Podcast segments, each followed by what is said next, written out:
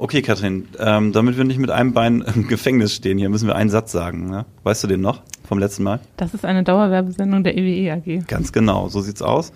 Und das muss aber keinen hindern, jetzt weiterzuhören. Wir haben heute jemanden zu Gast und freuen uns sehr. Ähm, es ist Stefan Dohler, der Vorstandsvorsitzende der EWE AG. Und ähm, er hat uns auch was mitgebracht, was Ja. wir gleich probieren können. Und das am Tag nach seinem Geburtstag. Also äh, super.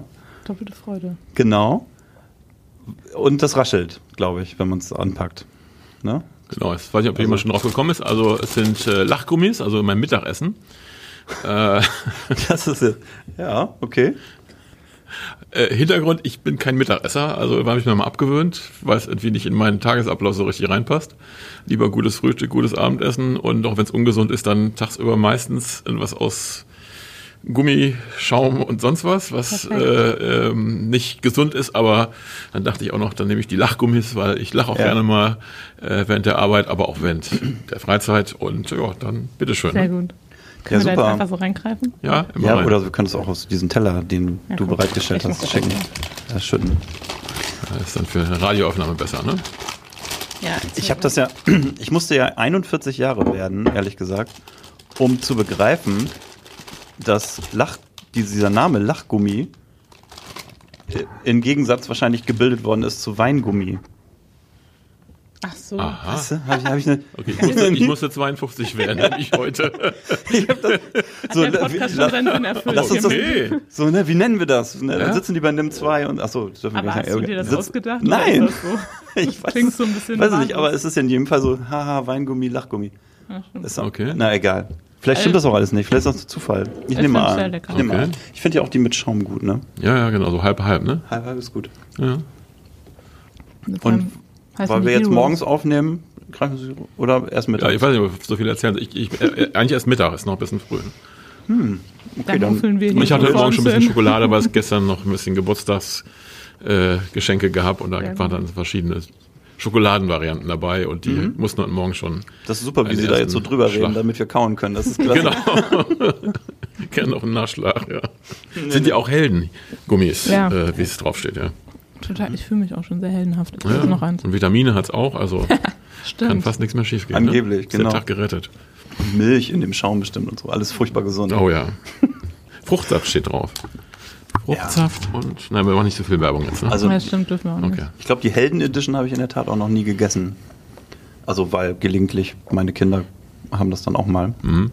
Sowas Also gibt es zu Hause? Die, die klassischen Lachgummis, die habe ich, glaube ich, schon mal probiert, ja. Aber auch schon mal Weingummis. Ja, oh ja, oh, oh ja. Da mag ich Klar. die englischen gerne.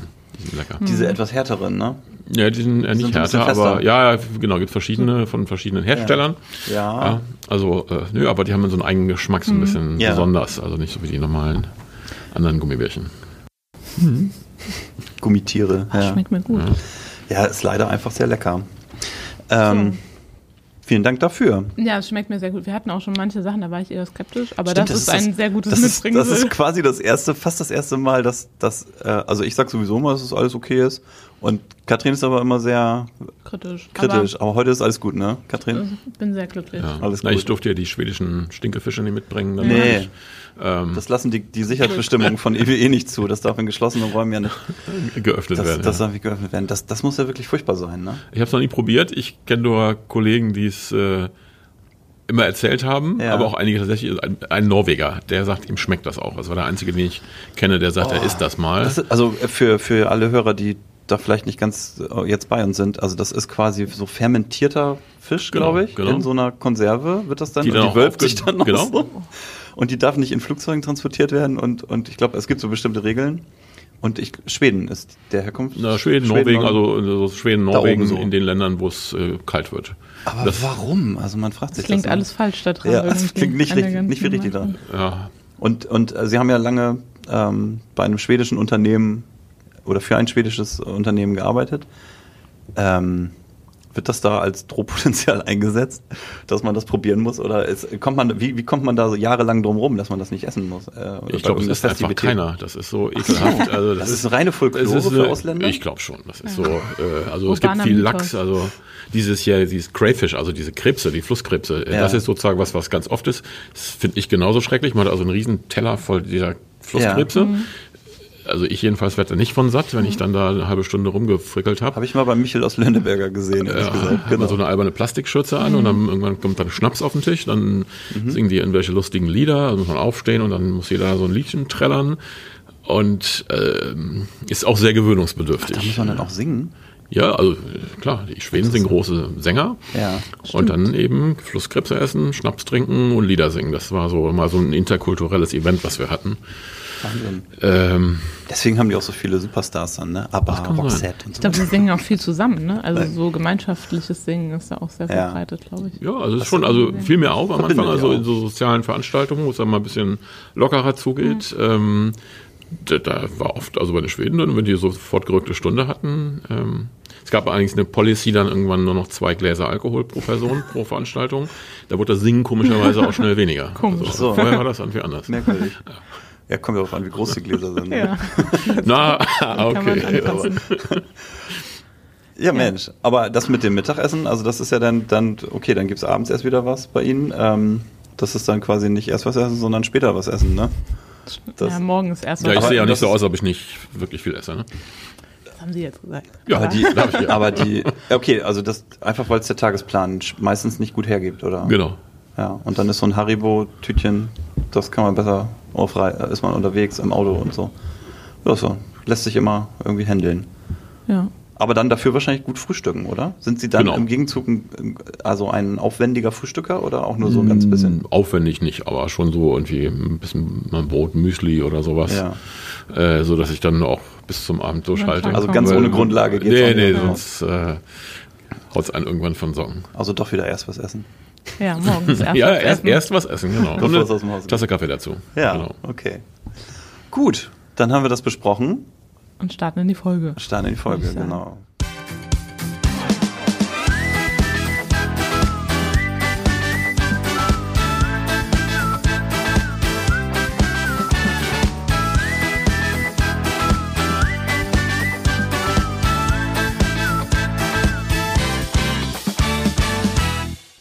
Hier sind wir wieder, das ist mein Spruch. Äh, jedes Mal. Ähm, hat Katrin Böckel mir gegenüber am Podcast-Mikrofon und ich bin's Christian Bartsch und wir haben, wie eben schon erwähnt, wir haben äh, Stefan Dohler dabei. Quasi den Chef von EWE, e, wenn man das mal so ganz kurz sagen möchte. Und ähm, wir wollen heute sprechen über Vielfalt, im Englischen Diversity, ähm, und was dieser Vielfaltsbegriff eigentlich alles beinhaltet, außer das ganz Offensichtliche, wie alt und jung und männlich und weiblich und keine Ahnung, äh, Stadt und, und Land oder was auch immer man sich da einfallen lassen kann. Groß und klein. Ähm, Podcaster und Nicht-Podcaster. Solche Sachen. Und ähm, warum das für Unternehmen auch ein wichtiger, wichtiger Faktor ist und was, was daran, was uns als EWE e daran interessiert und was aber auch gesellschaftlich bei dem Thema gerade los ist. Das ist so ein bisschen das, was wir besprechen wollen. Und wir haben uns überlegt, dass wir das so ein bisschen dass wir in das Gespräch einsteigen wollen, vielleicht so mit, mit ein bisschen auch mit ihrer, mit ihrer Biografie, mit ihrem mhm. Werdegang, dass wir sagen, ne, sie sind geboren in Kochem an der Mosel, wenn ich es richtig in Erinnerung ja. habe. Wo begegnet einem da denn Vielfalt? So in jungen Jahren? Ist das ein Thema oder ist das, wie man sich Kochen an der, Mosel, an der Mosel aus der Ferne laienhaft vorstellt, wenn man noch nie da war? jetzt erzählen Sie mal. Nein, dann lieber nicht. ich wusste, ich wusste, dass, ich wusste, dass Sie mich komplett ja. reinreitet. Ich habe es geahnt. Als ich es gesagt habe, wusste ich, dass es eigentlich nicht gut ist. Das also viel fängt schon mal an damit, dass man keine Vorurteile ja, genau. Klischees hat. Ne? Also so, ne? Ja, ja. Äh, ist tatsächlich in Rheinland-Pfalz, ähm, an der Mosel zwischen Trier und Koblenz äh, gelegen, äh, wo früher schon die alten Römer alle durchmarschiert sind, wenn sie nach Trier wollten und weiter so Richtung ähm, Westen. Und äh, ja, von daher eine sehr alte gewachsene Struktur. Da gibt es auch den leckeren Wein dort. Mhm. Äh, immer wenn man buddelt, stolpert man irgendwelche römischen Ausgrabungen und sowas, ja. äh, die dann immer dann oft bei nachts erfolgen, damit man keinen Ärger beim Baufortschritt bekommt. Ach Nein, aber ähm, Vielfalt, glaube ich, erstmal ist nicht was, was ein regionales Thema ist, ähm, sondern Vielfalt gibt es überall. Man muss sie, glaube ich, nur wahrnehmen wollen. Äh, aber die offensichtliche Vielfalt, die es da gab, war sicher durch den Tourismus, mhm. weil es eben sehr äh, schön ist dort.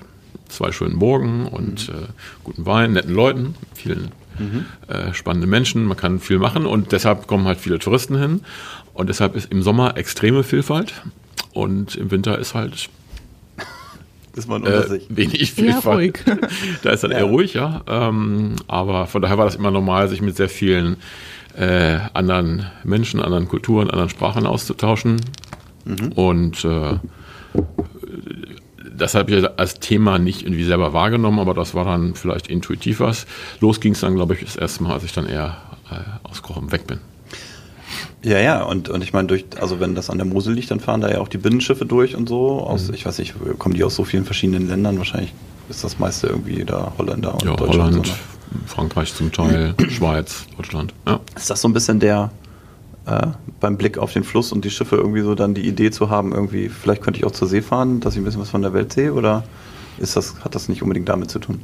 Ja, das war schon so ein Thema. Also jetzt vielleicht nicht, weil da die Schiffe durchgefahren sind, sondern war schon irgendwie der Wunsch, was mal anderes zu machen. Bundeswehr fand ich doof, hatte ich keine Lust drauf. Ähm, und dann hatte ich, ja, habe, hatte einen Onkel, ähm, der in Hamburg lebte. Der war spektakulärerweise der Schokoladenmeister. Toller Beruf. Also sind wir bei, bei ja. den süßen Sachen. Ne? Was gibt's denn? Und wo? Wo, wo gibt es denn da in Hamburg? Es gibt eine große Schokoladenfabrik, äh, mehrere, also damals ah. Pea hieß die. Mhm. Und da war er Schokoladenmeister. Hatte das irgendwo an der Mosel, da gab es auch mal eine Schokoladenfabrik, hat er ja. äh, gelernt und ist dann irgendwann in Hamburg okay. gelandet. Und äh, dann habe ich den irgendwann mal besucht, so im Jugend, Teenageralter. Und dann war so die Frage, naja, Berufsperspektiven und so weiter und so fort. Und dann dachte ich, ja, ja, also ich will mal weg, will ein bisschen was sehen, äh, auch gerne was von der Welt sehen. Ähm, und dann sagte er, ja, kannst du zur See fahren oder gehst du in die Ölbranche vielleicht, ne? So, und da ist so der Gedanke entstanden und dann kam über so ein Praktikum eine Chance, mal fünf Wochen USA, Golf von Mexiko zu bereisen mit dem Schiff und ähm, das fand ich spannend und äh, vielfältig. Mhm. Und darüber dachte ich, okay, machst du erstmal eine Ausbildung, weil ich keine Lust sofort ja. zum Studium hatte. Und was macht man dann als Praktikant auf so einem, also was sind so dann die ersten Sachen, die man so machen darf? Ja, meistens Rostdatteln oder Rostklopfen. Ja. Das, ist, das, war der weniger spektakuläre ja. Teil. Aber das Gute war, die wollten uns ja, äh, wie man in der Seefahrt sagt, kobern, also anlocken. Ja. Äh, und hatten tatsächlich in da war eine große Reederei, äh, hat dann auch ähm, jemanden uns zur Seite gestellt, der dann quasi uns begleitet hat und wo man immer Brückendienst machte, in der mhm. Maschine man Dienst machte, dann normale Decksarbeiten. Mhm. Ähm, und ähm, von daher war das dann gut, gut gemacht. Also nicht jetzt, ja, okay. ich glaube, wenn ich da fünf Wochen nur Rost klopfen hätte müssen, dann, dann kommt man ähm, irgendwann auf die Idee, dass das, Thema doch nicht so spannend ist. Erledigt, genau. genau. Äh, es war aber nachher tatsächlich auch im Beruf nicht so, dass ich da nur welche Blödarbeiten gemacht habe, sondern war echt spannend. Äh, und eben viel Technik, was auch äh, Spaß machte. Ja, und dann ähm, hat sich daraus eben der Berufswunsch entwickelt, zu sagen, ich äh, mache das erstmal mit einer Ausbildung, mit einer Richtung auf äh, ein Ingenieurs- und Offizierspatent. Mhm. Und was ist so, ähm, wenn, wenn Sie da auf, auf Schiffen äh, dann ja zum Teil auch lange, lange unterwegs mhm. gewesen sind und da ja durchaus dann auch auf engem Raum, was ist so da der, ne, das Thema, also ne, Vielfalt, Menschen sind sehr unterschiedlich und wie, wie man muss miteinander irgendwie umgehen, mhm. da lernt man eine Menge, schätze ich, ne? Ja, da habe ich tatsächlich viele Sachen also mir ange, ange, angeeignet, sag ich mal. Mhm die äh, mich das ganze Leben begleiten. Ne? Also schon so ein paar Grundthemen. Tatsächlich, man ist da, ich sag mal, mit, mit 30 Bekloppten für ein halbes Jahr eingesperrt auf dem Dampfer ja. ähm, und muss sich arrangieren. Ja? Ich kann nicht sagen, jetzt ist Feierabend, ich gehe nach Hause, treffe mich mit Freunden, mache Sport oder sonst was mhm. und bin in einem ganz anderen Umfeld und kann mich da sozusagen wieder abgrenzen oder von lösen, sondern ich habe die 24 Stunden, fünf Monate, sechs Monate am Stück um mich rum. Mhm. Ja, und wenn ich dann einen habe, mit dem ich nicht gut klarkomme, äh, ist das zwar doof, aber den sehe ich dann abends beim Essen, den sehe ich morgens beim Essen, äh, den sehe ich abends, wenn ich noch irgendwie in die Kneipe gehe oder so ne, mhm. mal in, in Bar da irgendwas trinke, mit Kollegen mich unterhalten will, sehe ich den wieder also ich muss mich arrangieren, ja. Und, und man muss sich ja wahrscheinlich auch aufeinander verlassen. Und das ist ja dann nochmal eine Herausforderung, oder? Ja, ich kann auch nicht, wenn ich mitten auf dem Atlantik bin und ja, genau. eine Hauptmaschine fällt aus, ja. dann kann ich immer irgendwo bei der Hotline anrufen und sagen, guck mal bitte, ja. fix das mal, sondern da muss ich halt dann los und machen. Oder wenn ich dann irgendwo, egal welchen Dienst ich habe, ähm, mhm. muss ich mich tatsächlich auf die Kollegen verlassen. Und das ist so ein, so ein Selbstverständnis gewesen, ähm, damit klarzukommen und eben auch miteinander dann Lösungen mhm. zu finden. Ähm, das war schon prägend. Ne? Das ist ja wahrscheinlich auch, oder ich habe das also man umgibt sich ja gerne mit Leuten, mit denen man sich sehr gut versteht, sowohl mhm. privat als häufig auch beruflich, aber genau das bringt einen ja wahrscheinlich weiter, wenn man mit Leuten zusammen ist, die nicht so sind wie man selbst, doch mal auf engstem Raum. Genau, der, also der Wohlfühlfaktor, der Komfortfaktor, der ist größer, wenn man, ja. Wenn man eher so untergleichen gefühlt ist. Ne? Aber man muss fairerweise sagen, das Ergebnis dessen, was man dann auch so an Ideen oder, oder mhm. sonstigen Sachen generiert oder an Arbeitsergebnissen generiert, das ist dann nicht immer das Beste, sondern da ja. ist oft dann so der Querdenker oder der mal einen ganz anderen Blick drauf hat, ja. ist dann besser. Äh, und das ist am Ende ja Vielfalt, ja. nämlich zu gucken, wie kriege ich aus möglichst vielen verschiedenen äh, Kulturen, Hintergründen, Erfahrungen, äh, Denkweisen, ähm, einen anderen Blick oder möglichst vielfältigen Blick auf Dinge, um dann zu einer besten, guten Lösung zu kommen. Ja, ja äh, plus das andere Element von Vielfalt war natürlich dadurch, dass man durch die ganze Welt fährt, dass man eben auch ganz viele verschiedene Kulturen, nicht jetzt intensiv, aber ja. zumindest doch dann sporadisch, wenn man eben an Land geht oder wenn die auch zum Teil an Bord mit einem zu tun haben, äh, kennenlernt und sich auch da dann auf Sachen einstellen muss. Äh, die man eben, wenn man junger 18-jähriger Mann von der Mosel ist, hm. noch nicht kennt. Ja. Nur wahrscheinlich gab es nicht so viel äh, Geschlechtervielfalt. Ich habe nämlich eine sehr gute Freundin, die ist Kapitänin und fährt auch zur See und die ist da immer sehr, sehr alleine unter vielen Männern. Das ist so, das Weil, war so und es ist ja. immer noch so. Ähm, wir hatten in unserer Ausbildungsgruppe äh, hatten wir eine Frau, ähm, die aber dann irgendwann abgesprungen ist, die wollte dann nicht mehr. Ähm, und es war tatsächlich selten, da gab es mal eine Funkerin oder mal eine Offizierin. Mhm. Ähm, ansonsten klassisch im Servicebereich dann ja. mal. Ähm, äh, und ab und zu mal eine mitreisende Ehefrau. Ja. ja. Aber tatsächlich eher Männerdomäne. Das stimmt, ist auch mhm. immer noch so, aber. Ja. Liegt es an dem, an dem, weil es irgendwie, weil man dann so diese, diese langen Reisen hat und irgendwie muss ja einen Grund haben eigentlich, ne? Oder weil es technisch dann viel technisch ist? Also ja gut, ich meine auch wieder Vorteile. Ja. Also der, der nautische ja Teil ist ja nicht irgendwie Großtechnik geprägt. Also ja, abgesehen davon können Frauen auch Technik, wenn ich das mal ja, so sagen darf. das wollte ich ja gar nicht in, ja, ich, Guter Punkt. nicht in Abrede stellen, aber trotzdem, trotzdem gibt es ja anscheinend irgendwie Effekte, die das hervorrufen. Ja, das, das kann man Frauen sich sind. ja bei jedem Männer, männlich geprägten Beruf und bei jedem weiblich geprägten Beruf fragen, warum das so ist. Warum sind Frauen vor allem Hebammen und Krankenschwestern? Also das, das kommt irgendwie so aus Pilotin, der Geschichte. Gutes Beispiel. Mittlerweile gibt es zum Glück ja, deutlich mehr als früher. Aber es war ja auch lange, lange, lange von Männern geprägt, während die ganze ähm, Kabinenbesatzung oft ja. eben weiblich, also an der, an der Art des Arbeitens, Reisen viel weg sein und so kann es ja nicht liegen, sonst wären ja nicht ja. so viele Frauen mhm. Flugbegleiterinnen. Äh, warum sollen die nicht genauso im Cockpit sitzen? Ja. Äh, die sind genauso kompetent, die können das genauso gut. Man muss noch einmal, glaube ich, diese die wiederum, ne? Ich glaube auch, äh, das ist meistens ein strukturelles Problem, dass mhm. einfach man das einmal aufbrechen muss und mhm. sich dran gewöhnen muss, dass da auf einmal auch Frauen mitfahren. Ja gut, früher gab es ja dieses Klischee, ne? also Frauen an Bord bringt Unglück und also ein ja. Mumpitz, also was ja Quatsch ist. Ja, ähm, da war die einzige Frau an Bord quasi vorne diese Galionsfigur. genau, genau, ja. Ja gut, so die gab es dann bei uns schon nicht mehr. Nee, nee, nein, nein, das sind ja andere Schiffe gewesen, aber so bei den Seglern dann ja. früher, ne? die Fracht, Frachtsegler und so. Aber da merkt man schon direkt, was Vielfalt für ein äh, vielfältiger Begriff auch an mhm. sich ist. Also das hattest du eben ja auch schon gesagt, Vielfalt denkt man ja erstmal immer Frau, Mann, äh, groß, klein, jung, alt und so weiter. Mhm. Aber es ist ja gleichzeitig auch der kulturelle Hintergrund und auch Charakter ist vielfältig, sehr unterschiedlich und klar, wenn ich immer alles nur so zusammen. freundlich zurückhaltende Menschen um mich rum habe, weil ich mich dann am wohlsten fühle irgendwie, dann dann ist das irgendwie ganz nett. Aber wenn ich da auch mal jemanden habe, der vielleicht mal mehr aus sich herausgeht äh, oder irgendwann einfach auch mal irgendwie sagt, so jetzt reicht's mir, jetzt ist hier mhm. Schluss. Äh, ich glaube, bis zu einer gewissen Grenze ist das für ein Team, glaube ich, gut. Mhm. Ähm, Vielfalt heißt ja und, und, und offen sein für und jeden quasi so annehmen, wie er ist, mhm. heißt ja nicht, äh, dann die, die Ausschläge nach oben im Verhalten, im Charakter irgendwie dann durchgehen zu lassen. Ne? Also wenn jemand jetzt irgendwie Choleriker ist mhm. und da irgendwie äh, dann ab und zu immer mal seine wahnsinnigen fünf Minuten hat, das ist ja dann trotzdem nichts, was man als Gruppe dann irgendwie tolerieren sollte, sondern wo man sagt irgendwie, nee, also hier ist jetzt auch mal eine Grenze überschritten. Und trotzdem ist das vielleicht dann einfach ein impulsiverer Mensch als man selber und das, das kann durchaus wertvoll sein. Ne? Ich glaube, der Kern ist halt, dass man sich auf ein paar Grundwerte verständigt. Also ich habe ja eben auch viel international gearbeitet und ähm, da habe ich ja eben durch die Internationalität auch nicht jetzt nur den Hintergrund, dass jemand aus einem anderen Land kommt, sondern oft eine andere Religion, einen anderen kulturellen Hintergrund, Hautfarbe, die dann eben auch wiederum zum Teil auch, auch äh, Themen auslöst.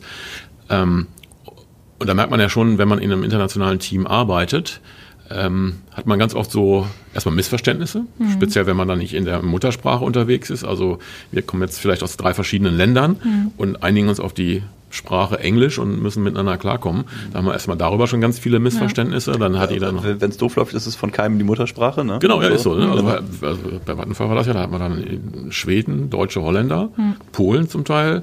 Äh, und dann reden wir natürlich Englisch miteinander. Ne? Ja. So, und dann gab es dann hervorragend lustige äh, Missverständnisse, die dann da zum Teil auftauchten, die dann erstmal für Frust sorgten. Äh, umgekehrt hat aber jeder auch eine andere Art, mit Kritik umzugehen. Die Schweden sind sehr zurückhaltend. Also wenn dann einer einen Vorschlag auf den Tisch packt und dann sagt der Schwede, hm, ja, maybe we have to think about it, äh, denkt man auch, denkt der Holländer jetzt, ja super, sind wir praktisch schon einig, ne? mhm. ne? Das war aber dann ein klassisches schwedisches geht gar nicht, ja. vergiss es einfach. Ne? Das war das schwedische Veto. Ja, genau, so. Das, okay. das muss man erstmal kapieren. Ja, ne? okay, ja, oder andere Denkansätze, wie man ein Problem angeht. Ne? Da geht ein, jemand aus Schweden vielleicht ganz anders ran als jemand aus Holland oder Deutschland. Mhm. Äh, und wenn man sich da nicht drauf einlässt und sagt, äh, it's my way or no way, mhm. äh, dann kommt man da nicht klar. Ne?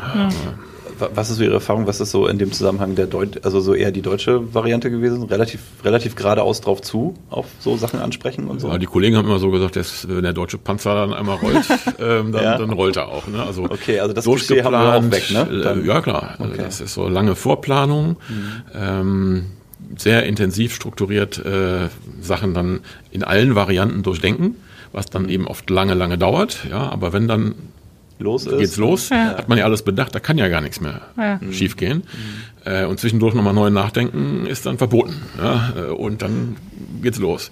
Äh, beeindruckt dann dadurch, dass es, wenn es denn geht, auch gut geht und sehr klar geht mhm. und äh, eben viel auch erfolgreich funktioniert. Mhm. Sonst wäre Deutschland auch wirtschaftlich mal in dem Beispiel gemessen sicher nicht so erfolgreich, wie es ist. Mhm. Irgendwas müssen wir ja richtig machen, mhm. sonst wäre es nicht so. Ne? Äh, aber auch andere Länder sind erfolgreich und äh, haben ihren an, eigenen Weg dahin gefunden. Und ich glaube, immer zu sagen, das ist richtig, das ist richtig, ähm, ist Blödsinn. Mhm. Aber sich darauf einzulassen und sagen, in welcher Situation ist vielleicht eine Kombination aus verschiedenen Themen gut, das ist für mich Vielfalt. Ne? Mhm. Und das kann aus ganz vielen Motivationen, aus äh, Gender, Ethnie, egal was, mhm. so, so einen Beitrag leisten, was einfach einen anderen Denkimpuls ja. gibt. Ne? Also das heißt sowas wie dann, nachdem man gut geplant hat und losgelaufen ist, aber dann zwischendurch noch schon nochmal irgendwie sensibel zu sein, ob noch weitere Erkenntnisse und ein, äh, Aspekte irgendwie zu berücksichtigen sind. Ne? Also Sie haben gesagt, sonst äh, das Klischee war so, ne, dann wird auch nicht mehr nachgedacht, sondern das ist dann verboten, sondern wird einfach durchgezogen bis zum Ende. Dann ist ja offensichtlich der Ansatz von anderen gewesen, vielleicht unterwegs doch nochmal innezuhalten kurz und zu gucken, sind wir eigentlich wirklich richtig hier, wo wir gerade laufen? Das ist dann so Sachen, die man da mitnimmt gegenseitig, oder? Genau, es ist also so, ähm, komme ich mit einem Klischee, was eigentlich nicht gut ist, aber dann trotzdem, ne? Ach, so ein Klischee, ja. der Holländer, der rennt erstmal los und macht Sind mal, ne? Der sagt, komm, wir fangen mal an und probieren mal aus. Ja. Aber dann merken die nach einem Monat auch, war jetzt irgendwie Blödsinn. Äh, und dann sagt natürlich der, der, der deutsche Ingenieur, hätte er ja vorher wissen können, hätte er sich mal vorher Gedanken gemacht, hätte er nicht einen Monat da rein vergeigt. Äh, während der Holländer sagt, ja, ja, bevor ich jetzt drei Monate plane, um das zu wissen, mache ich erstmal los. Ja. Und wenn es nicht passt, dann steuere ich halt nochmal ja. um und gehe einen anderen Weg. Äh, ich habe damit kein Problem zu sagen, war der falsche Weg. Mhm. Ja, und die Schweden, die machen eher so eine starke ähm, Integration von möglichst vielen Leuten in ein Thema, also eher so am, am großen Tisch mhm. und Einbindung wenn ich in Schweden zu einem Mitarbeiter hingehe oder zu einer Gruppe von Mitarbeitern und sage, pass auf Leute, folgendes Thema, ich habe darüber nachgedacht, so machen wir das jetzt, ne? Ansage. Ähm, das funktioniert in Schweden nicht. Da sagen die ja, vielen Dank. Die sagen, verschränken, maybe we have to think about it. Nee, nee, also da, da sagen die, ja, okay, dann, äh, also aber das ist nämlich meine Sache. Mhm. Da ist es eben total normal und mhm. wird auch eingefordert, äh, dass man sich im Team zusammensetzt, auch wenn wir, oder wenn ich eigentlich denke, ich weiß, wie es geht, dass ich sage, so, lass uns mal zusammensetzen. Wir haben folgendes Thema, wie könnte man das denn machen? Alle mal abholen ja. Äh, und dann natürlich schon lenke und sage, ich glaube, vielleicht sollten wir so und so machen, aber auf jeden Fall erstmal jeden einlade, wenn jemand sagt, pass auf, da ist ein neuer Aspekt, den sollte man vielleicht mal mit da reinnehmen. Wenn ich das nicht tue, ähm, schieße ich mich quasi als Führungskraft auch raus. Mhm. Ja, und ähm, in Deutschland mag das manchmal so sein, wenn ich mit so einer Nummer komme, dann denken die, ja, weiß der nicht, was, was er will oder wieso sagt mhm. er nicht, was, was jetzt an. Also ist ein ganz anderer Weg ja. äh, und sich darauf mal einzulassen und auch zu verabreden, mhm. was ist so unser Grundverständnis, das ist dann erstmal manchmal mühsam und dann fällt man wieder ins alte Schema zurück. Und da, darüber reden wir, wenn wir über Vielfalt reden. Ich muss dann dieses Schema F aufbrechen und sagen, wie kriege ich denn eine Arbeitskultur oder, oder ein Umfeld überhaupt hin, äh, dass das befördert und nicht am Ende wieder den einfachen Weg, vermeintlich einfachen mhm. Weg. Ja. Jetzt waren Sie auch eine Weile in Malaysia, wenn ich es richtig weiß. Mhm. Ähm, das ist ja dann nochmal wieder komplett anderer Kontinent und anderer, anderer Background irgendwie. Was, äh, was mich jetzt einfach interessiert, was, was, was ist der malaysische Weg? Also wie sind die? Also wieder Schublade und so, ich weiß aber ja. so, äh, was ist Ihre Erfahrung da? Ja, auch spannend, weil Malaysia ist ja nicht geprägt von einer Ethnie, sondern auch äh, verschiedenen. Also sie haben drei große Ethnien. Das sind sozusagen die einheimischen Malaien, also die Bumiputras nennen sie sich, ähm, die aber auch nicht die Ureinwohner sind, das sind wieder andere, das ist aber eine ganz kleine Minderheit mittlerweile, äh, also die so letztendlich mm, aus dem indonesisch geprägten Umfeld kommen. Dann gibt es eben Chinesen und Inder, was Einwanderer waren. Äh, und die haben natürlich miteinander dann eine sehr äh, spannende Kultur geprägt, weil es sind in sich drei Ethnien. Da ist dann auch oft die Sprache Englisch, in der die miteinander reden, reden aber alle in ihrer Muttersprache dann äh, miteinander nur, also grenzen sich auch ab. Da ist also ein, da brummt Vielfalt extrem. Aber tatsächlich, wenn man dann den Inder, den Malaien und den Chinesen trifft, die sind alle klischeehaft in ihrer mhm. eigenen Welt unterwegs, aber haben einen Weg gefunden, miteinander mhm. klarzukommen. Ne? Also das äh, ist schon spannend. Und dort haben Sie auch gearbeitet? Oder? Ja, da habe ich drei Jahre. Gelebt und ähm, ja, das war eine schöne Zeit. Ja. Aber vielleicht, wenn man mal so ein anderes Ding nimmt, mhm. was so, wenn man, je näher man in meiner Erfahrung so an die, an die Tropen rankommt, hat man natürlich so ein bisschen dieses, sagen wir, klassisch südländische Thema mhm. äh, im Vergleich zum Norden. Äh, die Leute dort müssen sich einfach, also dass man mal, mal länger zurückgeht, keine Gedanken ums ja. Überleben erstmal machen. Ja. Ne? Wo ich irgendwo hinspucke, wächst ein Bananenbaum. Also ja. ich, ich weiß, morgen ist es warm, übermorgen ist es warm, es kommt kein Sturm, es gibt keine Erdbeben, zumindest mal in Malaysia es gibt immer genügend Wasser und Bananen, Mangos und sonst was wachsen. Ja. Also so diese Existenzangst, ich kann morgen verhungern, erfrieren, mhm. verdursten, die gibt's da nicht. Ne?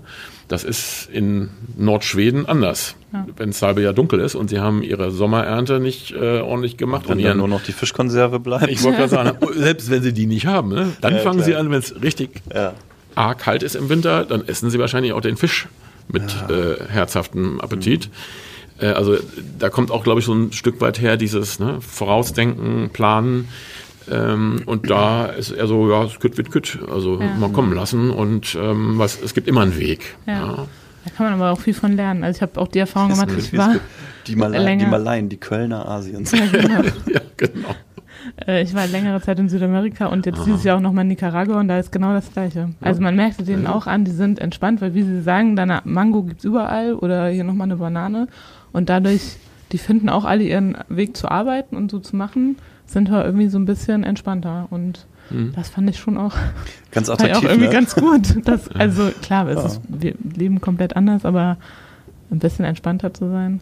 Na gut, dann kommt in den Ländern gibt es ja dann noch viele andere politische Sachen, die dann irgendwie die Sachen wieder unentspannter machen, aber insgesamt so die Kultur, ja, finde ich, kann man sich schon auch hin und wieder was abgucken als Deutscher. Ja. Aber viele, ich nehme mal Singapur, ist ja an der Südspitze der, der Halbinsel von Malaysia, liegt ja in der Singapur, hat ja auch viel mit zu tun, eben chinesisch geprägt, mit einem extrem ausgeprägten Geschäftssinn. Mhm. So, die leben ja im gleichen Klima, sind aber anders geprägt. Die sind dann sehr viel ne, äh, schärfer im, im Business, darum ist das fast das gesamte ja. Geschäftsumfeld äh, dort geprägt von ähm, chinesischen Geschäftsleuten, ja. äh, weil die einfach ähm, sag mal, viel affiner zu den Themen sind, warum auch immer. Mhm. Ja. Obwohl das schon Generationen vor Ort dort so gewachsen ja. ist. Ne? Und ich finde das verrückt, am Ende merkt man ja immer, egal ob beim Reisen oder ich habe auch ein Erasmus-Semester gemacht in Polen, mhm. am Ende ist man ja doch irgendwie dann so gleich. Ne? Also man findet ja überall die Leute, mit denen man sich dann äh, versteht und irgendwie auf einer Wellenlänge ist und mhm. das ist ja dann auch wieder das Schöne. Und merken Sie, also zieht sie dann eher zu Leuten, die so sind wie sie, oder zieht sie eher zu Leuten, die anders sind? Äh, das ist ja spannend zu sehen. Ne? Mhm. Im privaten Umfeld natürlich. Also dann, Ja, was, da habe also, ich schon gerne die um mich, die mir, glaube ich, ähnlich sind oder ähnliche so? Interessen. Mhm. Ich glaube schon. Also ich finde das immer wieder spannend, sich zu unterhalten über andere ähm, äh, Themen und so weiter, aber so ein Grundverständnis schon. Ich finde, beruflich ist das wieder was komplett anderes. Mhm. Da finde ich das eher bereichernd, wenn man auch äh, andere Arten oder Charakterzüge um Mhm. sich hat. Aber ich würde behaupten, privat sind mir Leute, die ähnliche Interessen haben, schon eher um mich rum. Ist jetzt Das ist Interessen oder Grundwerte? So anstrengend. Ach? Grundwerte? Ja, doch. also Grundwerte finde ich, also wenn, wenn Das man nicht gleiche Grundwerte hat, glaube ich, da wird es schwierig. Ich wollte gerade Aber sagen, das äh, ist finde alles ich, andere an Vielfalt finde ich immer extrem spannend. Ich suche Ja. gerne Leute, die dann äh, bin ich so drauf. Ja. Äh, Mittagessen oder der- so. Ja, doch. Sowas, ja. So skurrile Sachen machen. Ja, doch, ich habe das schon eher auf die Grundwerte bezogen. Also Okay, ich finde, okay. das ist tatsächlich Mhm. was, was man vielleicht mit zunehmendem Alter, auch ich mit 30, jetzt schon merke, Oh, oh Gott, oh Gott. dass man, äh, dass da auf einer Ebene sein muss, was die Ja, Grundwerte mhm, angeht, ja. sonst wird es schwierig. Mhm. Und ansonsten, ja, alles, was irgendwie neu reinkommt, ist auch spannend. Das Mhm. stimmt schon. Ja, Oder alt, Christian? Alt, alt und, ja, ja, unbedingt. Ich bin total interessiert immer. Wir, wir, wir haben hier so ein bisschen unseren, wir, wir etablieren hier gerade so ein bisschen unseren Altersunterschied, ne? Mit, mit Was- was- elf Jahren. Ich, ich mache das hauptsächlich. Ich ich versuche das immer. Aber Nein, da ich ja, dann sind wir fast 11, 11, 11, ne? Ja, 30, 41? 41, 52. Ja, passt doch. Perfekte Reihe. Perfekte Reihe. Bin Mhm. ich jetzt die aller, allerjüngste sozusagen? Ja, natürlich. Mit Abstand. Ich fühle mich auch nicht so. Ja, auch so diese, aber auch so diese verschiedenen, also Alter ist ja auch ein Thema, ein Themaaspekt irgendwie Mhm. beim Thema Vielfalt. Ähm, und da ist man ja auch schnell dabei, dass man sagt, ja, ja, ja, die Jungen und die sind so und die Alten, die sind alle so. Ist natürlich auch totaler Quatsch eigentlich, ne? Weil ähm, man kann zwar vielleicht ein, ein, kann schon näher an der Rente sein, aber trotzdem irgendwie noch an allem und jedem irgendwie interessiert sein und ganz, ganz irgendwie offen für Neues. Und es gibt halt auch junge Kollegen, die die auch schon ganz am liebsten so in geradeaus fahren und einfach sagen, irgendwie, das würde ich jetzt, also wenn's noch, wenn, wenn mich jetzt keiner zwingt, dann würde ich es am liebsten so weitermachen einfach. Ne? Also das, das hat man immer. okay das ist ne? alles okay, genau. Ja. Und ich glaube auch, also ich bin ja persönlich der Meinung, dass man, dass man, glaube ich, für verschiedene Tätigkeiten irgendwie diese verschiedenen Charaktere auch super einsetzen kann. Also, weil es gibt einfach diese Tätigkeiten, die relativ gleichmäßig sind irgendwie. Und dann gibt es die anderen, wo man immer wieder neu gucken muss. Und das, da hat auch nicht jeder irgendwie das, das hat nicht jeder in sich so, ne? Aber äh, auf der anderen Seite hat es auch nicht jeder in sich. Sehr stabil über einen langen Zeitraum, sehr verlässlich irgendwie immer das Gleiche zu tun oder was Mhm. ähnliches zu tun Ja. zumindest. Ne? Auch das ist ein Wert, finde ich. Ja gut, ist eben die Frage, wie man eben Vielfalt ja beschreibt. Also selbst wenn ich sage, ich habe nur mittelalte weiße Männer mit Glatze, sage ich immer, wenn ich so über Gleichheit rede. Ne? Selbst da, wenn ich da zehn nebeneinander stelle, dann habe ich zwar so ein Klischee von denen, wie die so drauf sind. Ne? Äh, Genau. trotzdem sind die alle anders. Da ist ja schon eine. Riesenvielfalt in der Gruppe. So, und jetzt ergänze ich das um jemand mit Haaren und dann noch jemand, äh, ähm, keine Ahnung, andere Hautfarbe, andere Religion, äh, da kommt noch eine Frau dazu und und und. Ja, junge, alte Je- auch. Jede dieser ganzen Kategorien, jung und alt, also alle Dimensionen, die ich habe, ist ja immer eine Mischung aus allem. Ne? Und äh, ich glaube, Vielfalt entsteht nicht aus einem Baustein, sondern aus ganz vielen Bausteinen. Darum haben wir eben so viele verschiedene Arten von Menschen und Typen und, und Gedankengängen. Also die, die Mischung all der Erfahrungen, die ja jeder hat, die macht ja dann Vielfalt aus. Und ich glaube, wenn ich mir ein Team zusammenstellen will oder eine Gruppe, mit denen ich arbeiten will, dann finde ich es eben extrem wichtig, darauf zu achten, dass ich ein Team habe, ähm, das möglichst viele Aspekte reinbringt ähm, und, und eine Aufgabe aus einem möglichst breiten Blick heraus betrachtet. Äh, Und da kann ich ein Team haben, das aus Frauen, Männern, Jungen, Alten besteht. Das kann trotzdem total eintönig sein, wenn die alle mal von der Grundidee die gleiche Ja, die äh, Denksozialisation haben. Das kann genauso katastrophal sein, wie ein Team nur aus Frauen total vielfältig Also sein dann habe ich anhand von Äußerlichkeiten quasi eine Vielfalt hergestellt, aber, Genau. aber äh, erleide dann trotzdem vielleicht äh, Schiffbruch mit dem Thema. Ne? Genau. Ja.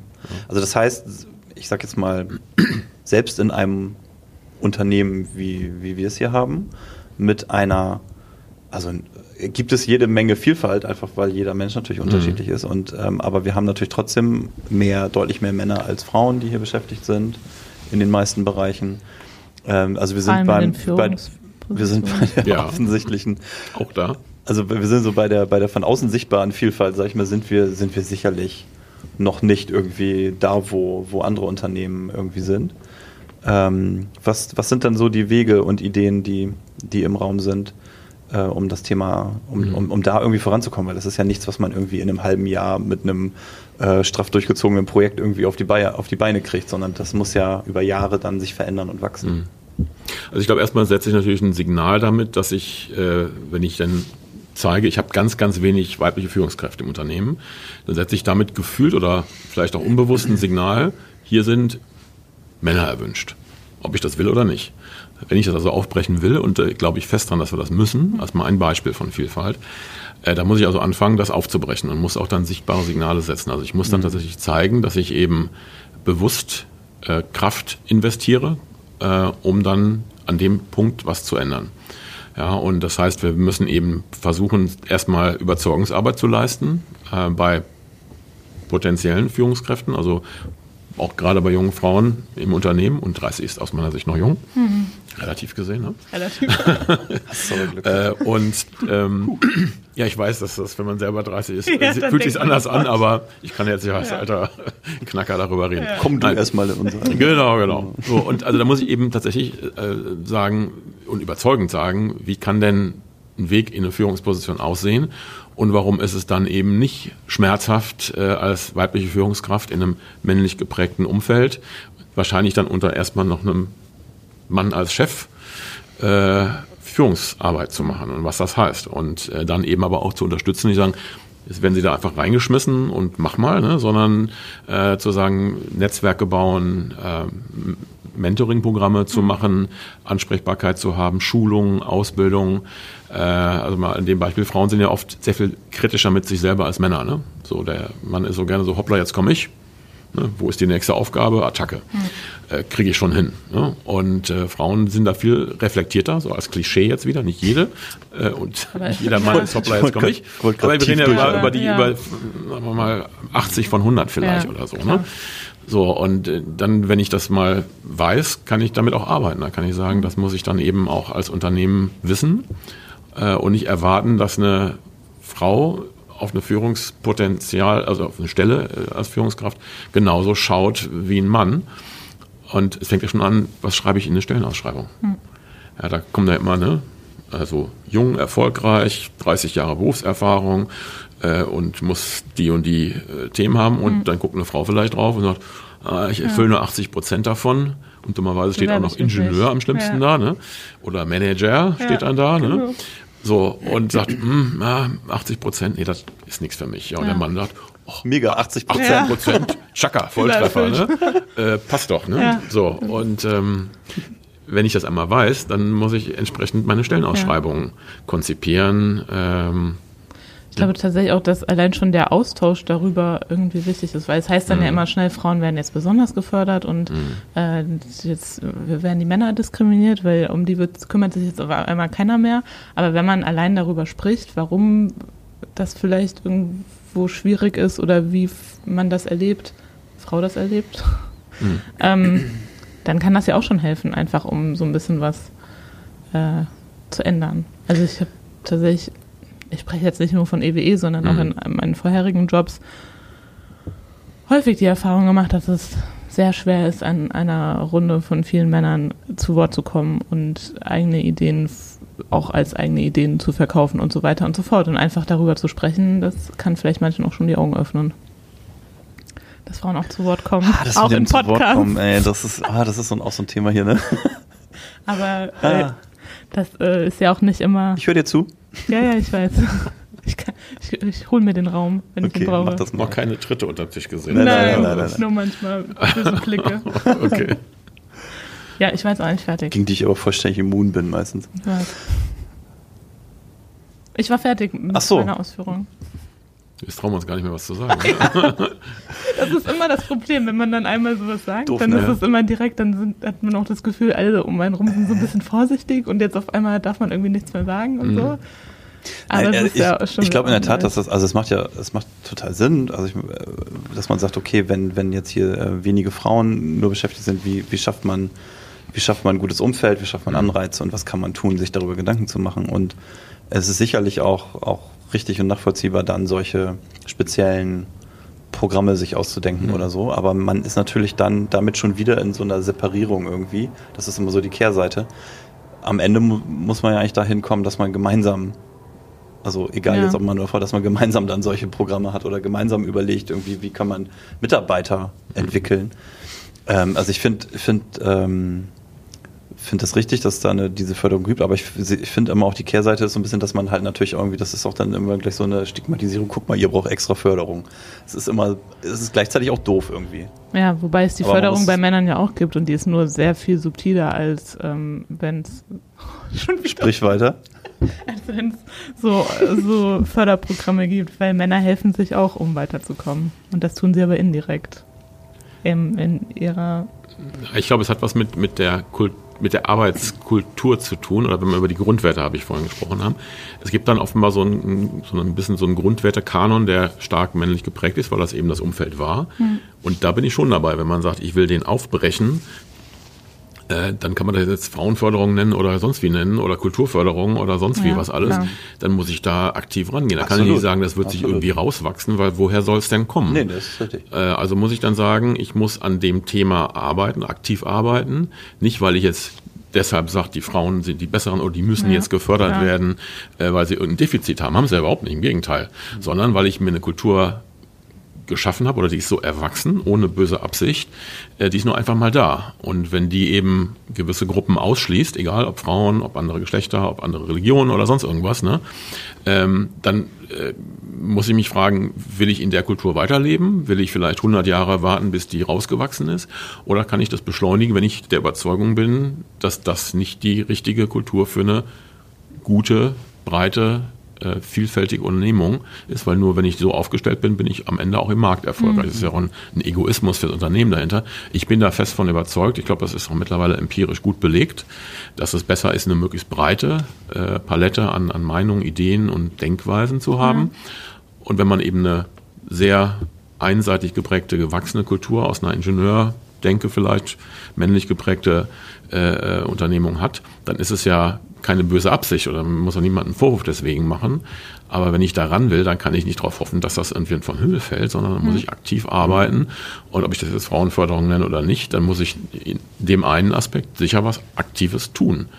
Ja, und ich finde, da muss man sich auch nicht irgendwie dann den Vorwurf machen lassen, jetzt werden die gefördert und wir nicht. Oder äh, das, das ist, finde ich, die falsche Art Ey, von, von Dieses Argument finde ich auch mal ne? komplett albern. Ja. So, na, ja, wo ist denn jetzt die Männerförderung und so? Das ist, das mhm. ist zu billig irgendwie. Ja. Ähm, aber ich meine, wir haben jetzt hier, haben es ja hier im Unternehmen gerade selber mhm. ähm, erlebt. Das da gab es ein, ein Diversity-Parcours, quasi eine, eine Wanderausstellung, mhm. die die Station gemacht hat zum Thema Vielfalt, wo alle Aspekte des Themas mal so, ne, also mhm. Alter und Geschlecht und mhm. äh, Sexualität und was weiß ich was mhm. alles, mal so aufgebrochen worden ist in so Einzelteile, empirisch auch mit Daten irgendwie so ein bisschen belegt und so. Das ist ja so ein, finde ich, ein ganz guter erster Schritt zu sagen, da hat mal jeder Mitarbeiter nochmal die Möglichkeit, seinen Horizont zu dem Thema mal so ein bisschen breiter zu machen und mhm. zu sagen so, ach guck mal, das gehört auch dazu und ach guck mal, das gibt es alles und so und ähm, und da sein Bewusstsein mal ein bisschen zu schärfen so, ne, weil, weil nicht, nicht jedem liegt das Thema so oben auf, ne? mhm. Das fand ich zum Beispiel, das fand ich jetzt zum Beispiel eine ganz gute Maßnahme, dass man mhm. sagt, man stellt mal so einen Grundkonsens her, was der Begriff eigentlich beinhaltet. Und von da aus geht man dann weiter mhm. in der Diskussion um Kultur. Mhm.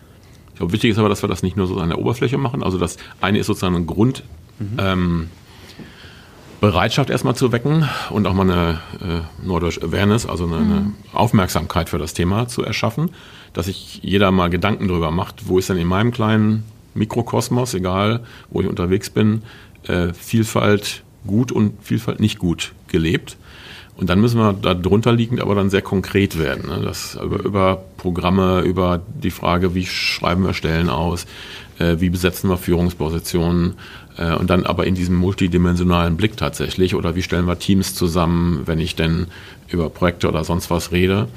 Äh, und da wird es dann schwierig oder anstrengender, äh, weil so einen Parcours mal zu organisieren und äh, so ein paar Kampagnen zu machen, um mal wach zu rütteln. Das ist relativ einfach.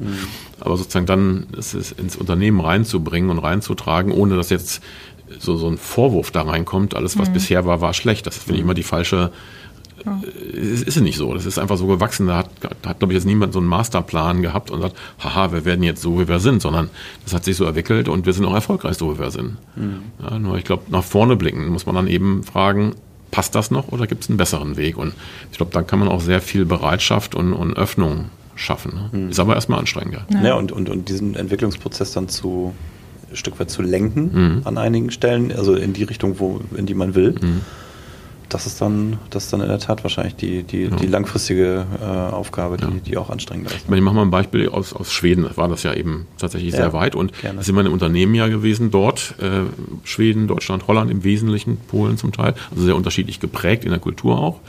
Und auch da ist es nicht so nach, nach 15 Jahren Zusammenarbeit, dass in Deutschland dann dieselbe Kultur, sagen wir mal, beim Thema Frauen in, mhm. in, in äh, Arbeit und dann auch in Führungsarbeit insbesondere genau gleich war. Da gab es immer noch eine Riesenlücke. Also es sind da zum Beispiel sehr viele gesellschaftliche Themen, glaube ich so. Ich sagen, man hat ja noch, man hat ja hinter, hinter, hinter dem Unternehmen ja. gibt es ja noch was, ne? Genau. Wie, wie ist es in Deutschland? Wie wird man angeschaut als, als Frau, äh, wenn man sagt, nach drei Monaten gehe ich wieder arbeiten, geht mein Kind äh, in die Krippe?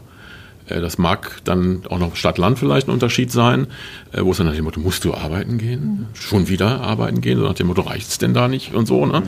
Äh, totaler Quatsch eigentlich, ne? Äh, also aus meiner Sicht, das hm. mögen andere anders sehen wiederum. Hm. Vielfalt. Ja. Äh, aber das, das führt natürlich dann zu, wo kriege ich überhaupt erstmal Bereitschaft, dass, dass Leute sagen, ja, das will ich auch tun, äh, weil ich eben dann nicht als Führungskraft vielleicht anderthalb Jahre wegbleiben kann und auf denselben Job zurückgehen kann.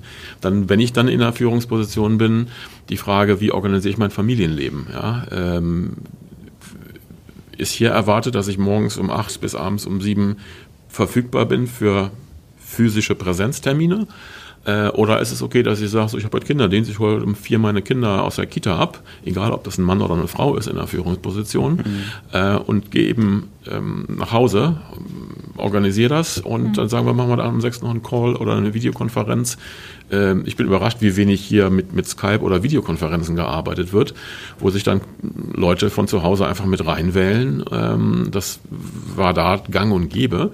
Also Stichwort Homeoffice, wenn ich so eine Flexibilität zulasse, dann ist plötzlich diese ganze Vereinbarkeit, Familie und Privatleben leichter. Mhm. Ähm, dann habe ich auch die Frage nicht mehr zu beantworten, ich kann nur Führungskraft werden, wenn ich denn von morgens bis abends im Büro präsent ja. sein kann, jederzeit, äh, sondern wenn ich das Hemmnis wegnehme, habe ich plötzlich eine Hemmschwelle weniger und sage, okay, traue ich mir zu und das ist, lässt sich auch mit meinem Leben gut vereinbaren, egal ob Mann oder Frau. Ne?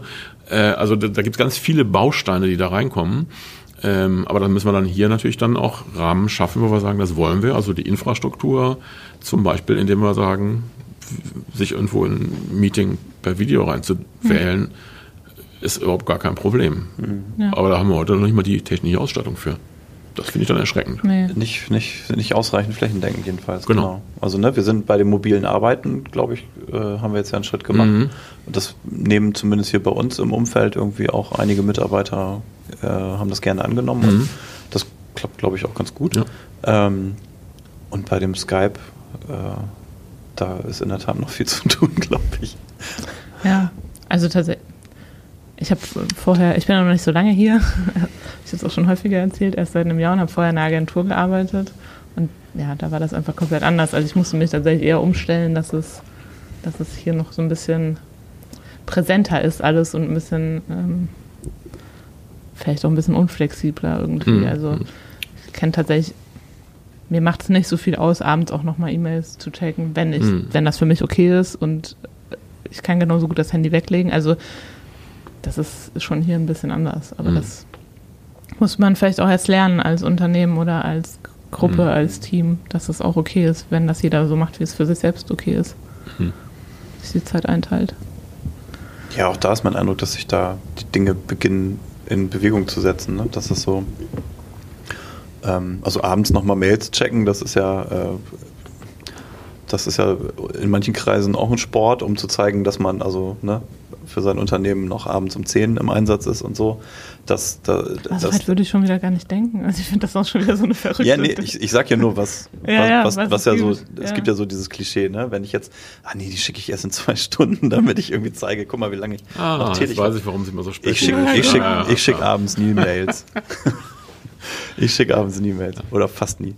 Das ist aber Ähm, auch ein spannendes Ding, wenn ich aber da das kurz sind- reingrätschen so- kann, jetzt muss ich ja. meinen Mann unterbrechen. Ne? Ja. Äh, also bei dem Mail äh, verschicken tatsächlich ist, äh, was ich mir auch angewöhnt habe oder abgewöhnt habe, besser gesagt, äh, am Wochenende keine Mails an Mitarbeiter zu schicken, weil es gibt ja viele, die so, ach, jetzt habe ich Samstagmittag noch mal eine kurze Idee, bevor ich es vergesse, weil bis Montag ist lang hin, äh, und mir auf den Zettel schreiben, schicke ich kurz eine Mail raus, damit habe ich das erledigt. Ne?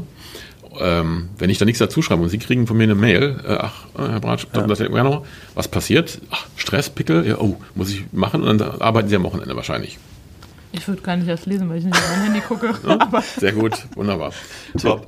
Nein, Also, aber ich will das ja nicht. Also Genau. ich, ich, dann schreibe ich es mir auf dem, auf dem Post-it oder packe es in meinen Notizzettel und mache es erst am Montagmorgen äh, oder schreibe groß in die Mail, bitte erst am Montag äh, Nachmittag oder sowas. Aber äh, wenn man sich darüber keine Gedanken macht, löst das erstmal Stress aus. Genau, also die, die, diese, dieses Bewusstsein zu haben, was passiert, wenn ich als Vorstandsvorsitzender oder irgendeine andere Führungskraft irgendwie auf, auf der oberen Ebene, wenn ich jetzt irgendwie jemandem da quasi äh, ja, einen Auftrag gebe, aber nicht ganz genau klar mache, reicht auch Montag.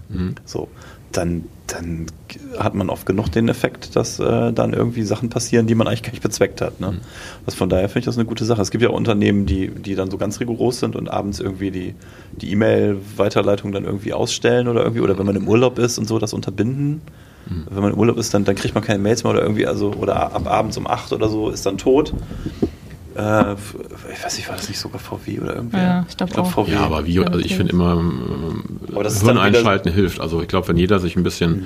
traut, wie Sie es gerade gesagt haben, ne, sagen, ich, äh, dann gucke ich halt nicht da rein und sage, gut, ich hatte gestern Abend keine Zeit, also nicht die, Sie dann am nächsten Morgen noch einen Anranzer kriegen, wieso waren Sie gestern Abend nicht erreichbar oder so. Äh, finde ich, dann, dann geht das auch. Das muss halt eine Kultur sein, die mm, akzeptiert ist. Ne? ich, also sie sind da bestimmt auch noch mal in einer anderen Position als Vorstandsvorsitzender. So, aber ich, also so ein kleines bisschen ist das für mich auch alte Welt, weil ich irgendwie denke, also ich, vielleicht will ich ja auch mal am Wochenende arbeiten. Also ich hatte auch schon äh, gerade in der Agentur irgendwie dann montags eine wichtige Präsentation, wo ich mich dann irgendwie sonntags nochmal hinsetzen wollte. Und wenn ich dann noch Mails geschrieben habe, denke ich irgendwie, ja gut, wenn die andere Person das liest, so dann entweder sie geht damit um oder sie lässt halt. Also das irgendwie will ich die Freiheit ja trotzdem auch haben, am Wochenende Ja, zu also- arbeiten. Wenn ich das will, ich tue es nicht und Ich finde diese andere, diese ganz strikte Geschichte irgendwie auch, das ist dann wieder die, die an, das dann wieder so, das, das schlicht das Pendel komplett in die andere Richtung. Da ist dann sehr viel Bevormundung und, und, und, und Starrheit dabei irgendwie. Ich finde auch irgendwie eine Flexibilität, so wie mit dem mobilen Arbeiten, das muss keiner, aber wer das braucht in seinem Leben und das irgendwie gut, gut, gut einplanen kann und der dadurch vielleicht eine bessere Verzahnung von Arbeitsleben und Privatleben hat, der soll das doch gerne machen und, und, und fertig. Also ich glaube immer, wenn man Optionen schafft, genau. dann schafft man auch Möglichkeiten, wo Vielfalt wachsen kann. Ich meine, die Angst ist ja immer, dass das missbraucht wird. Ne? Dass ich sage, also dann arbeiten alle hier ihre acht Stunden am Tag äh, und dann werden sie abends noch äh, zwei Stunden mit E-Mails bombardiert und das Unternehmen sozusagen äh, überfordert am Ende dann alle. Das darf dann auch nicht sein, sondern ich muss dann auch sagen, okay, dann darf ich eben aber auch um, keine Ahnung, um vier nach Hause gehen und, und habe eben eine hohe Flexibilität und ich habe eine Eigenverantwortung und ich kann ja trotzdem Ziele vereinbaren, äh, was an Arbeitsleistungen abgefordert ist und es muss aber nicht mehr sein, dass ich die eben über eine Präsenz in der Firma jederzeit ableiste oder nur in bestimmten Stunden ableisten darf und darf nach 8 Uhr abends keine E-Mails mehr machen. Wenn ich sage, na, ich will von 4 bis 8 mit meinen Kindern verbringen, wenn die im Bett sind, dann setze ich mich abends noch mal eine Stunde oder zwei an den Rechner. Ich fände das okay. Ja. Genau, und, und die Rahmenbedingungen dafür müssen halt dann, Mhm. das, muss, das muss, müssen die Rahmenbedingungen halt hergeben. Mhm. Ähm, und da, ich, auch da sind wir, glaube ich, zum Teil noch nicht ganz Mhm. äh, nach, nach 19 Uhr und so. Da wird es dann irgendwann äh, Mhm. wird's dann schwierig. Bei, bei Führungskräften, glaube ich, geht's, weil da eine, eine Vertrauensarbeitszeit dann Mhm. vereinbart wird, aber bei bei den Mitarbeitern zum Ja. Teil ist dann irgendwie, muss der Betriebsrat eigentlich Mhm. informiert werden und so, da wird's dann, Genau, also wir haben heute noch keine Regelung für das. so, Richtig. genau, das sind so Sachen, die man dann schaffen muss. Mhm. Ähm, aber das sind ja alles Dinge, die man, die man, die man lösen kann. Ich denke auch, aber man muss sie halt anfassen und das ist nicht unbedingt das Thema Vielfalt, aber eigentlich doch schon, weil ich dann irgendwie eine Vielfalt an, an Arbeitswelten zulasse. Äh, und wenn ich die Vielfalt an Arbeitswelten zulasse, dann habe ich plötzlich wieder eine Vielfalt an Leuten, die die dann eben vielleicht attraktiv finden. Ne? Ja. Wenn ich heute eine starre Vorgabe habe, das ist der Rahmen, friss oder stirb so ungefähr, dann werden ja. einige sagen, no, nö, da habe ich keine Lust drauf äh, und ja. deshalb gehe ich da entweder in die Firma gar nicht rein oder will auch gar keine Führungsaufgabe ja. nehmen. Also auch das hat was damit zu tun, wenn ich mir Gedanken mache, wie kriege ich denn ein breites Spektrum an Leuten interessiert an meinem Unternehmen, ja. dann muss ich mir auch darüber Gedanken machen. Es springt eigentlich sofort an, aber das ist so. Ich glaube auch, dass sich da auch gerade viel ändert. Also klar, mhm. es gibt immer noch viele auch junge Leute, die so Sicherheit auch mögen, also so geregelte Arbeitszeiten kenne ich auch ganz viele, mhm. die das super finden. Aber ich kenne mindestens genauso viele, die Unternehmen wollen, wo genau das möglich ist. Homeoffice, mhm. unterwegs arbeiten, von woanders arbeiten, abends arbeiten, morgens arbeiten, mittags nicht arbeiten. Ja, das heißt, wenn man so. also 9 to 5 irgendwie als Standard etabliert, so, dann, dann hat man, fallen einem die weg, die das nicht leisten können und dann die anderen, die das nicht leisten wollen. Und, ja, dann, und dann, dann hat man automatisch schon ziemlich mhm. ausgesiebt. Ne? Und gerade wenn es darum geht, auch als EWE Leute herzuholen, die von, weil nicht alle neuen Mitarbeiter kommen ja aus Oldenburg, sondern mhm. äh, ja, eventuell auch von woanders, dann ist das, glaube ich, ganz, ganz wichtig, sich da auch zu öffnen und das zumindest anzubieten. Was jeder persönlich daraus macht, ist ja dann die andere Sache. Mhm. Aber allein, dass man das Gefühl hat, es wäre möglich hier, ist, glaube ich, schon echt ein Unterschied. Mhm also als jemand, der jetzt irgendwie zehn Jahre hier ist, habe ich den Eindruck, da hat sich, das bewegt sich vieles irgendwie über die mhm. Jahre. Aber natürlich vielleicht auch manchmal nicht so schnell, wie man sich das vorstellen kann. Das ist schon, aber also im Vergleich zu früher hat sich da schon ein bisschen was getan. Ja, man hat ja hier auch Freiheiten, das sollte auch gar nicht so negativ klingen. Ich, ich kann auch Homeoffice machen, wenn ich das möchte. Das ist alles gut. Ja, die Frage ist eben, äh, wie viel Kraft müssen wir reinstecken, wie viel kommt von alleine, das ist ja der mhm. Punkt. Ne? Und wir sind ja keine schlechte Firma. Also wenn wir haben, äh, glaube ich, ein, wir sind ein attraktiver Arbeitgeber, ja. wir machen vieles richtig, ist auch in der Vergangenheit vieles richtig ja. gemacht worden. Also ich finde auch dieses sozusagen immer, früher war alles schlimm ja, und nee, jetzt, jetzt geht es aber los, ist falsch. Aber zu fragen, was geht noch besser, das hat ja immer eine EWE auch ausgemacht. Jetzt nicht nur in dem Sektor, sondern auch in ganz vielen anderen Bereichen. Ähm, und das ist, glaube ich, der, der normale Job, den wir alle dann auch leisten müssen, auch in der Führungsmannschaft zu sagen, wie können wir Themen besser befördern. Und Vielfalt ist halt eben, glaube ich, ein Thema, wo wir, wir gerade am Anfang noch Defizite haben, wenn wir gucken, äh, was haben wir sozusagen für eine Durchmischung von, der, von dem ähm, Hintergrund von äh, Ländern, Frauen in Führungskräften, äh, ganz verschiedene Aspekte. Dann sind wir heute, wenn man von an die Oberfläche von außen drauf guckt, sind wir heute nicht besonders vielfältig deutlich weniger als sogar der Durchschnitt in Oldenburg, mhm. würde ich mal sagen, äh, der Bevölkerung. Ja? Äh, und ja. damit verschenke ich eine Riesenchance. Ja? Äh, ich muss deshalb nicht sagen, das wird alles schlecht oder so. Nur ich lasse Potenzial auf der Straße liegen. Äh, wir werden zukünftig ein Riesenthema haben, Fachkräfte, gute Fachkräfte zu finden, die wir zum Teil eben selber ausbilden, aber nicht nur. Wir brauchen mhm. auch Leute vom Markt. Und wenn ich dann nicht attraktiver Arbeitgeber bleibe, ähm, dann kriege ich auf Sicht ein Problem. Ja? Und deshalb ist es, glaube ich, ein, ein, ganz wichtiger Punkt für uns, uns zu fragen, ähm, wie kann ich ein möglichst breites Spektrum an Menschen ansprechen, die für uns arbeiten wollen. Ne? Mhm. Und sich hier wohlfühlen und ein Umfeld haben, wo sie mhm. sagen, egal wie ich aussehe, was ich für eine sexuelle Orientierung habe, äh, ob ich ein Handicap habe oder sonst was alles, äh, ich kriege hier einen, einen, spannenden Job, ein, ein angenehmes Arbeitsumfeld, das offen auf mich reagiert und meine Ideen hört und zulässt und, und auch mhm. wünscht. Ja? Und ähm, wenn man sich mal fragt, sind wir da schon? Ja, ich glaube, die Bereitschaft ist da, aber mhm. sichtbar ist es nicht. Ja, das ist, glaube ich, mhm. tatsächlich, das, diese Sichtbarkeit ist das Schwierige. Weil mhm. man, oft denke ich auch, das ist ja auch so selbstverständlich, ne? Also für mich denke ich immer, das kann doch jeder leben und machen, wie er möchte, so. Mhm. Aber das tatsächlich auch ein bisschen zu zeigen, und das ist ja auch wieder, kommen wir wieder auf das Thema Frauen, ähm, das Thema Frauenquote und so weiter, ich glaube, durch Sichtbarkeit erreicht man einfach schon viel, wenn man sieht, ah, es geht ja und da ist jemand, der macht so und mhm. es ist gelebte Vielfalt nicht nur nach innen, sondern die einen sind introvertiert, die anderen extrovertiert, das sieht man halt erstmal nicht, das ist, das muss man erfahren, aber dass man das nach außen zeigt, das ist schon irgendwie wichtig, mhm. glaube ich.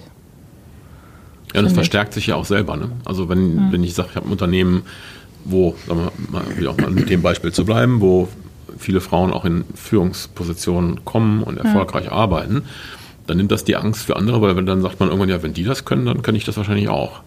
Ja, wenn ich aber sehe, uh, das kann nur eine von 100 Führungskräften, ist eine Frau, dann muss es ja ganz schwierig sein. Totaler Mumpitz, Quatsch. Mhm. Aber das ist erstmal ja wahrscheinlich ja. Der, der oberflächliche Eindruck, den ich damit erzeuge. Und der ist falsch. Ja. Mhm. Ja. Weil wir so langsam zum Schluss, ähm, auf den Schluss zusteuern. Nochmal so eine, so eine, so eine abschließende Frage. Ist, ähm, haben Sie in, in Ihrer ähm, Biografie so einen Punkt gehabt, weil Sie dann wirklich auch viel im Ausland waren oder in, in Firmen gearbeitet haben, die, die irgendwie vielleicht dann einen, einen anderen Sitz hatten und nicht in Deutschland? Ähm, Ihnen, sind Ihnen da Situationen untergekommen, wo Sie gemerkt haben, okay, jetzt geht es hier für mich gerade irgendwie bei einem Thema nicht weiter oder ich werde irgendwie nicht so akzeptiert, weil, ähm, weil ich jetzt hier nicht ins Setting reinpasse. Also weil, weil meine weil jetzt irgendwie andere quasi dazu machen und sagen so, nee, das ist jetzt hier, diese, diese Vielfalt lassen wir an der Stelle nicht zu, dass der Deutsche jetzt hier irgendwie, der deutsche weiße Mann hier quasi jetzt irgendwie kommt. Oder ist das, oder ist das, ähm, erlebt man das, erlebt man das so nicht äh, in, der, in der Weise? Weil das ist ja durchaus, also ich frage mich immer, wie fühlt sich das an für jemanden, der das Gefühl hat, okay, aufgrund meiner Hautfarbe oder auf meine, aufgrund meiner Herkunft irgendwie äh, geht es jetzt für mich hier einfach nicht weiter, egal wer ich als Person bin. Mhm. Das ist ja ein Erfahrungshintergrund, den also ist mir jetzt zumindest so noch nicht begegnet in meinem Leben so richtig. Dass ich dieses Erlebnis so richtig krass ja, du hatte. Du bist guter Durchschnitt sozusagen. Ja, das ist halt, genau. Ich bin in allem irgendwie guter Durchschnitt. Ja. Ja, also so im Sinne von einer echten Diskriminierung, wo ich mich jetzt diskriminiert gefühlt habe, glaube ich auch nicht, mhm. dass ich da mal eine Erfahrung hatte. Äh, weil wenn man mit, also ich glaube erstmal mit Respekt und sagen wir, versucht auf, auf Augenhöhe auch mit Leuten umzugehen, egal in welchem Umfeld man jetzt ist, äh, privat oder beruflich, ähm, dann nimmt das Gegenüber das fast immer wahr. Und wenn ich meinem Gegenüber mit Respekt äh, mhm. gerade in die Augen gucken begegne, dann ist meine Erfahrung, dann ist es ganz, ganz selten, dass das dann nicht ähnlich zurückkommt. Ein ganz anderes Thema ist dann, und da habe ich dann ganz oft gemerkt, ähm, wo so eine Glaswand ist, wenn man so will, ne, wie das oft ja so bei mhm äh, Decke, ja. gläserne Decke benannt wird, aber die war dann eher so in der vertikalen. Ähm, wenn man mit anderen Kulturkreisen unterwegs ist und arbeitet in einem gewissen Umfeld, dann äh, kommt man in gewisse Kreise nicht rein. Dann ist es, gibt so eine, so man will ich sagen eine Clique, aber so einen geschlossenen Zirkel, ähm, ob das jetzt in Indien ist, wenn man da mit Leuten zu tun hat, oder auch in, in Asien, dann ist man eben nicht Teil vom Club, sage ich jetzt mal immer. Ne? Oder in, in, der Welt der Frauen. Ja, oder in Schweden auch, muss man sagen. Da habe ich ja viele Kollegen und, und auch Privatkontakte und sowas gehabt. Aber da gibt es ja so ein Netzwerk. Mhm. Ja, mhm. Äh, das ist dann so der, der Club derer, die irgendwo an denselben Unis studiert haben, so der ähm, Kreis derer, die sich gut kennen über lange, lange Jahre. Das, da kann man natürlich auch nicht erwarten, wenn man da hoppla, jetzt komme ich als der neue mhm. deutsche Finanzvorstand mhm. ähm, nach Schweden, dass man da sofort drin ist. Das muss man sich wahrscheinlich erarbeiten und wahrscheinlich dauert das fünf oder zehn Jahre, bis man dann Teil vom Club wird. Aber man wird es auch nie vielleicht. Das gibt's schon mhm. äh, in, in vielfältiger Weise. Stört mich das? Nein, das akzeptiere ich zum Teil. Ich kann mir immer nur anbieten, was zu tun. Ähm, aber vielleicht ist das auch irgendwo ein Punkt, wo man dann sagt, ja, da komme ich auch nie ran. Ne? Ich hätte, also, behaupte ich jetzt mal, in Schweden, glaube ich, nie CEO werden können von Vattenfall als Deutscher. Das mhm. funktioniert halt nicht. Aber ist auch okay. Bin mhm. ich ja jetzt hier. Mhm. Okay. Dann danken wir für das Gespräch. Würde ich sagen, oder? Mhm. Kathrin, ja, hast du noch, haben wir noch irgendwas vergessen? Nein, das, wenn, das war wenn, sehr schön, das sage ich immer am Ende. wenn Sie war ein sehr war schön. Okay. Noch ein Gummibärchen? nee, danke. Wenn, genau, wenn, wenn bei Ihnen kein Thema offen geblieben ist zu dem, zu dem Aspekt, dann äh, schließen wir das hier ab und verabschieden uns von denen, die zugehört haben, hoffentlich viele.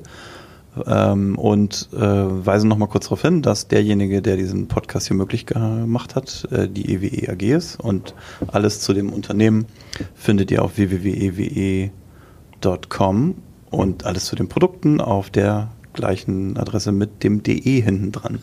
Ah, huh, habe ich das wieder hingekriegt, Katrin, ne? Ja. Sehr gut. Immer der schwerste Teil. So, dann sammeln wir uns jetzt gleich kurz und dann bereiten wir äh, unser, kleine, unser, kleines, unser kleines Care-Paket für nächste Woche vor. Das hört ihr dann aber erst eine Woche später. Bis dann. Tschüss. Tschüss. Tschüss.